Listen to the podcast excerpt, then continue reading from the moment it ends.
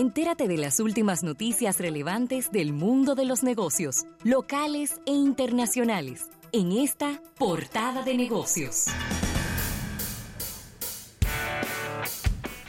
Bien, 809-539-8850, número de contacto para nuestro público. Recordándole como siempre nuestro servicio de podcast. Puedes descargarlo en nuestro Google Podcast, Apple Podcast, Spotify, Spreaker. No importa, en el que estés suscritos ahí, colocas la palabra mágica al bolso de negocio y nos puedes escuchar a cualquier hora. ¿eh? Sí, sí, sí. Mira, Rafael, y, y sigue esta novela, ¿no? Cada capítulo de esta novela lo hace cada vez más interesante. Y es que ahora China le está pidiendo a la Organización Mundial del Comercio que le imponga 2.400 millones de dólares anuales en penalidades a los Estados Unidos porque, según China, los aranceles que Estados Unidos le ha puesto a los productos chinos son ilegales. ¿Cómo? Sí, señor. En un documento publicado hoy lunes, se muestra cómo China está llamando y trayendo a colación este tema a la consideración de la eh, World Trade Organization, la Organización Mundial del Comercio. Es, hay un Dispute Settlement Body, es decir, es como un cuerpo de resolución de conflictos, como un departamento de resolución de conflictos para el próximo lunes y el tema que se va a tratar ahí es un arbitraje para ponerle una penalidad a los Estados Unidos en el caso de que ellos insistan con estos aranceles. Ya lo había dicho el ministro de Comercio de China que iban a llevar esto a los Sí. organismos internacionales Sí. y la respuesta que dio Trump es que eso es un grupo de vagos que lo que se juntan es a comer. ¿Tú te acuerdas? Sí, que eso, que- De eso hace como tres meses, Sí, cuatro meses. sí, sí, sí, cla- Es claro. un grupo de vagos que lo que se juntan es a comer ahí. No, no, un grupo de tecnócratas. Sí, y él, y él dijo y él dijo que se iba a salir de todo eso porque eso no funciona. Que él lo que manda es gente a que gaste dinero para allá. Porque eso no funciona, que se reúnen, Que se muy salga. buenos vinos, muy buenas que, se salga, comidas. que se salga de la Organización Mundial del Comercio para que tú veas. Ah, no, de ahí no, espérate. Que se Pero salga que- de ahí.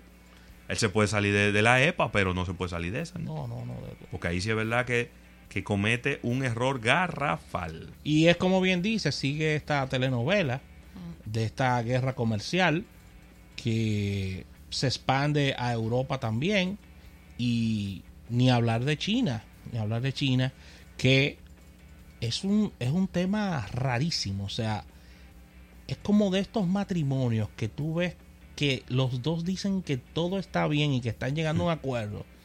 Y cuando tú vienes a ver, tú como vecino, oye que se están dando golpes en las noches los dos.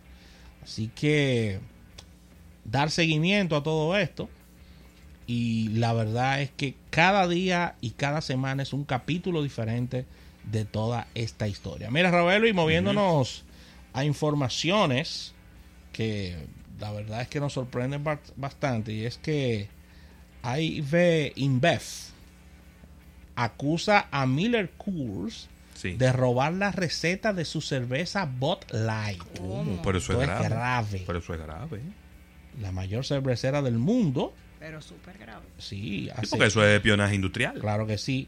Dice que Miller's Coors, a través de un empleado infiel, le robó las recetas eh, de, de sus jarabes de maíz durante el Super Bowl del año 2019.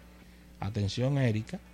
Y la historia comenzó en el Super Tazón, donde Bud Light, que es eh, una marca de Ave InBev, Sí. presentó tres comerciales donde decía que Miller Light y Coors, y Coors Light, marcas de Miller Coors, usaban jarabe de maíz. Sí.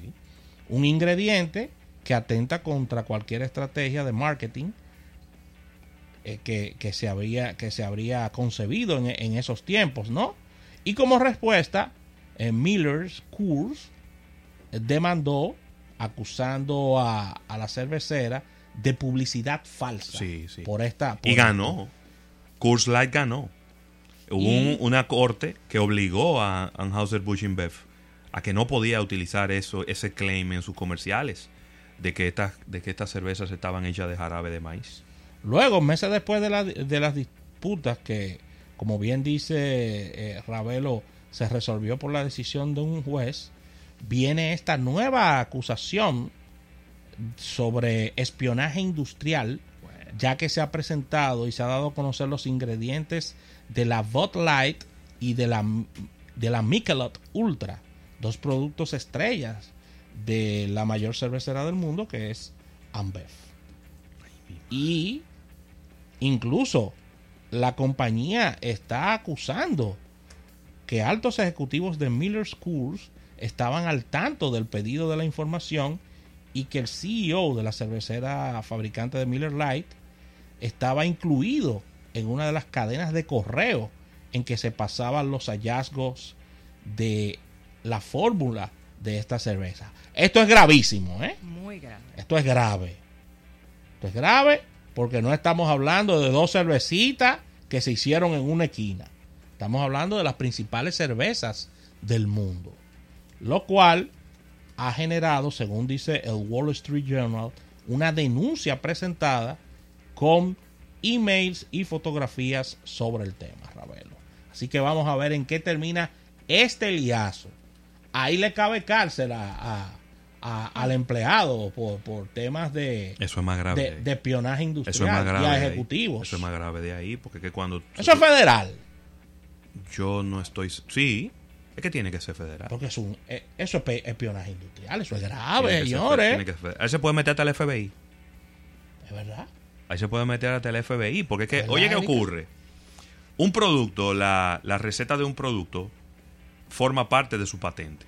Exactamente. De su patente de invención y de su formulación y de su registro, inclusive. Pregúntenle a Coca-Cola. Exactamente. Entonces, en el caso de una cerveza, eh, probablemente su punto diferenciador sea eso, sea eh, los ingredientes que utiliza, independientemente de que yo no sé si, si los ingredientes tienen que colocarse en la tabla nutricional y por ahí quizá pudiera tener algún tipo de...